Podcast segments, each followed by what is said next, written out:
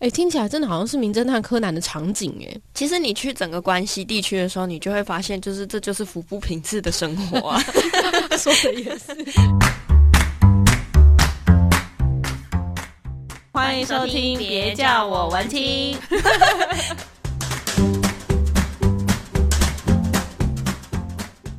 Hello，大家好，欢迎收听，别叫我文青，我是安安，我是雅。雅。今天呢，我们要来谈谈出国玩的事。雅雅，你喜欢行程派的出国，还是你都是自走派的？我是自走派，我是暴走派。 基本上我不太喜欢跟团，因为我觉得跟团就有很多限制。然后我很喜欢自己规划行程，走自助行。可是我也不是很认真规划行程的那一类型的 人，所以我就是可能我想法很简单，你只要有钱有证件，你就可以出去了。对，而且去日本还不用会讲日文。嗯，那我们今天要谈的主题跟内容是什么？我们今天呢，其实是我把我大学同学邀请来，他其实从我们在大学的时候啊，嗯，大家只要去日本玩，就会问他，跟他讲说，哎、我这次可能想要去东京，这次想要去京都，请他排行程对。啊，好辛苦哦超，这个人幸福的，而且我觉得他的那个行程啊是有各种防呆装置的，嗯他的行程 detail 到你几点几分会出现在哪 边，然后你要搭上哪一台车，你如果没搭上的话，你还有下一台车，然后你几点几分会到，因为日本的东西都很准时。也太好了吧？ 为什么我以前没有出现过这种同学？对，所以后来像我姐出国啊，嗯，我就跟我姐讲说，不然你就付钱，你付钱给她帮你排，哦，对，啊，或者是我们会用一些小礼物来交换。好，所以那个今天是邀请到安安的同学，没他叫做错家珍。Hello，家珍你好。 ，Hello，大家好，我是家珍，我是被安安受虐的室友， 室友之室一，友大学室友， 没有他感觉错真的是一副受虐的状真态。 的，家珍就是一个非常擅长排行程的一个人，对不对？对，应该说是我的兴趣之一，因为我不喜欢出去玩的时候没有任何的规划，嗯我一定要几点几分出现在哪里，那个景点要玩多久，我都要妥善的掌控它。嗯是一个有控制狂的室友，那可是你等于是大学时期大家的工具人，他是一个很有脾气的工具人，好不 好？你他今天不爽，他就不帮你排了。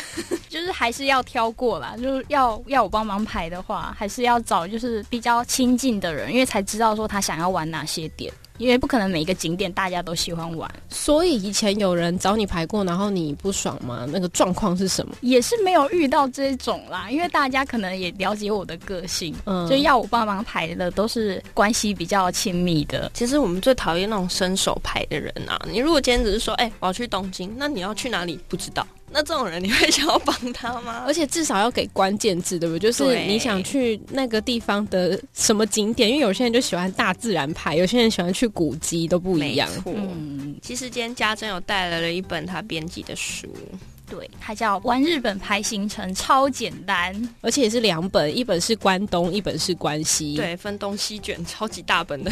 对啊欸，其其实不止关东跟关西啦，它是东日本跟西日本。哦东卷是从那个中部一直排到北海道， 超远的。呃，我对我来说好像就把日本切两块，一边就是东，一边就对对是西对对对，没耶。错，就是这样。因为整个全日本的内容太多，所以只能分成两本来介绍。可是我觉得这本啊，这本书都已经很像那个补习班的教科 书。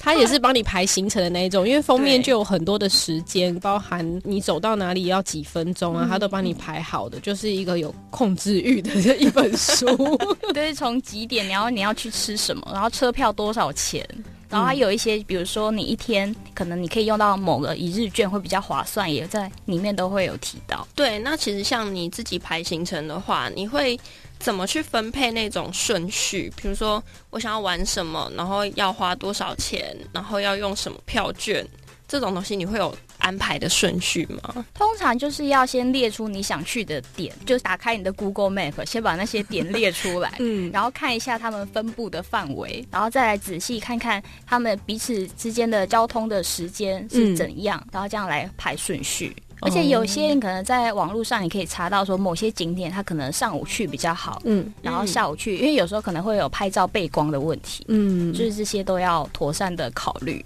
所以你那时候真的都是怎么自己做功课的啊、因为你一定不是一开始就是日本达人啊，你也是自己有出去玩过，嗯然后做了很多功课。可能就是因为当初第一次要去日本自助的时候，那时候因为真的是对日本完全不了解，嗯所以会去没错看很多那个布洛克的文章。嗯你，就会看非常非常多，就一个你想要去的点，就仔细的去看他们行程怎么排，嗯然后看过很多之后，你就会有一个排行程的概念。嗯，然后在可能之后你自己排完之后去走过之后回来就觉得说，嗯，哪些地方要微调，嗯然后你在下一次去的时候就可以再排得更好。嘉登之前有在日本住过，对不对？，对，在那边交换留学半年，你在哪一个地方？在崎玉县，它在东京的隔壁。还真的对不知道。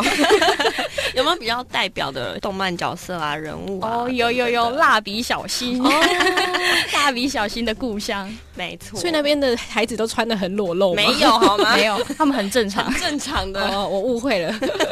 好，那今天要跟大家介绍的是关西。家珍刚刚说她其实比较熟的是关西，但他还是把整个日本的都写 完，没有错，然后今天特别请家珍跟大家分享的是。很特别的一段旅行。对，因为很多人应该都去过京都或是大阪，可是再怎么去，可能就是著名的那些地方。像我对上次去京都，就是去清水寺之类的嗯很有名的景点。那有没有哪一些是很多人去了好多次都还没有发现的秘境？对我来说的话，我这一次行程去的是和歌山的高野山，可能大家都不知道和歌山在哪里。，对，它其实就是在大阪的下面那一整块都是和歌山，嗯，所以基本上如果大家从关西机场，不管是 JR 还是什么的，都会经过和歌山，但就只是经过而已，不会特地的下车去玩。嗯，和歌山的名产是什么啊？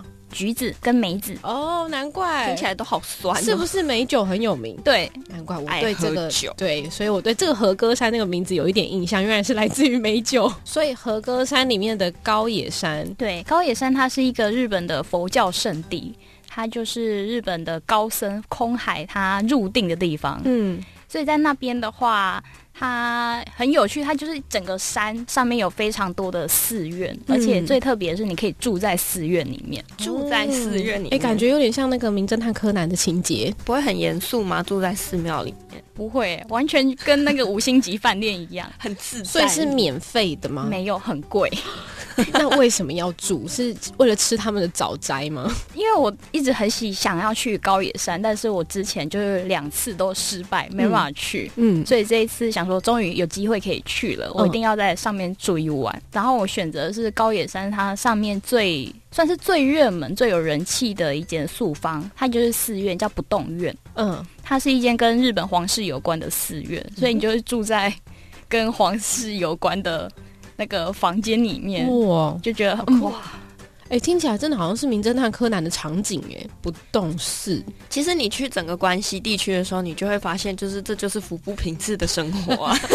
说的也是。 好，所以推荐大家去住那个地方是有什么样的特色？应该说在那边你就是可以体验早睡早起，早睡早起，而且你可以整个都是全部都是吃素菜。哦，但它的素菜不不会像我们想象中，就是感觉好像都没什么味道啊。是然后只有豆皮，对，但是他们不是这样，吃过之后你根本吃不出来它是素的，嗯因为它每个食物种类很多元，而且都不一样的调味，所以吃起来是整个是很丰富，而且分量很多。那住一个晚上要多少钱？一个人大概是一万六日 币，很除以贵，三，除以三， 四五千块哎。，对，好很惊贵。人哦。可是它含吃跟含吃住就是两两餐，早餐跟晚餐，对，而且它还有早课，早就是你课要，他们就是念经，然后你就坐在那边，可是跟着他听们不一起懂念啊。。对啊，听 不懂， 但就是很好玩啊。怎么听到现在，我好像不太想去这个地 方。我觉得他的喜好总是比较奇怪。你为什么会突然有想要去寺庙里面住的那个想法？好像是看布洛克的一些介绍，嗯就是有四素方的这个讯息，这个东西，嗯然后就而且我本身对佛教，就是对宗教这一类的也蛮有兴趣，就想说要去住住看。哦而且家珍有一个很特别的东西，就是他去日本的寺庙里面吧，嗯，都会去拿那个玉珠印，对玉珠印，还有好几本的玉珠印。那是要买的吧？它是就是你要有一本。预注印章，嗯然后在那一本里面写，就是请请那个僧侣或者是神社的巫女、神职人员来写，嗯所以每一个都是现场写的、手写的。嗯之前很有趣啊，就说就是他们在改年号令和的时候，就出现了很多跨越时空的玉珠印，为什么？是说前一 因为大家都忘记已经换年号了， 然后就有很多失误的。失误的玉珠印，就还是写成平成三十一年五月一 号之类的。已经没有这一天了。那我相信很多人去日本，因为我我认识很多长辈，他们其实不太敢自助行， 嗯，但我每次都跟他们说，你被那个团员绑着多么的麻烦呐、你应该要自己设计一套行程，你要睡到多晚就睡多晚，或是你要逛这个点逛很久也可以。 嗯，就有没有什么样的方式是可以推荐长辈？我觉得可能就是你一天不能排太多点，对对长辈来说，他可能不像我们年轻人的话，你可能可以五天四夜，然后每每一天都跑不一样的地方，嗯不同的县市。嗯，对，但是长辈的话，可能就是那五天四夜，就是单独在一个城市，就比如说在京都，就五天都在京都就好了，嗯这样子会比较好。我觉得啊，日本的交通在移动上面还是会走很多的路，因为有时候像电车站。站站之间嗯，就跑好远哦，嗯然后每次去日本啊，平均每天走的那个步数大概都是一万，快要两万起跳的。毕竟人家地大物博。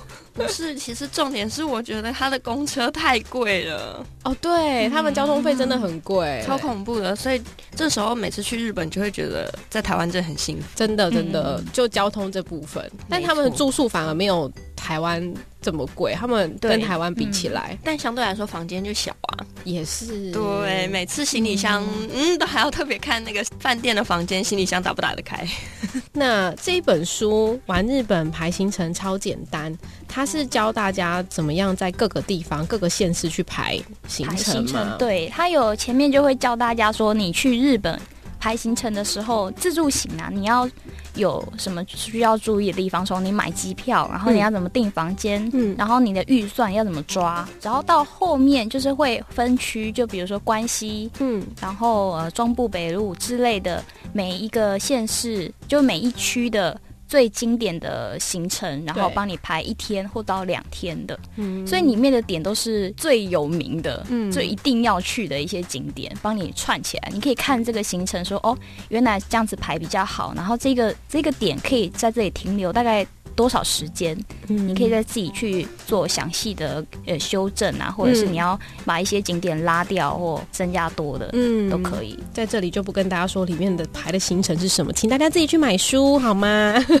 没有没有没有，我们会抽。哦，我们会抽奖，那也要抽得到啊，抽不到就去买书 吧。好，那接下来的时间是一月了嘛，就是冬嗯天，你会建议大家在冬天的时候去日本哪一个地方玩？冬天的话，其实都很适合，因为冬天去算是日本的淡季。嗯嗯，冬天就是都没什么人，你想去哪里就去哪里。但是如果特别推荐的话，大家可以去冲绳，因为冲绳一月就有樱花了，最早的樱花是在冲绳。所以一月其实适合去冲绳呢、对，很特别了解，对啊，而且不会太冷。对，不会太冷，嗯它那边天气应该跟台湾差不多。对，嗯可能再温暖一点点，嗯哼而且又可以看海啊。然后一月冲绳又没那么多人，很不错哎、嗯，要去吗？走，现在去订机 票。现在去订机 票，突然觉得一月很适合放假去个冲绳。呃 而且这次的一月假好像还蛮多的， 对，哎、对对耶，有年假很长，大家可以赶快订机票过去。现在订好像可能有点贵。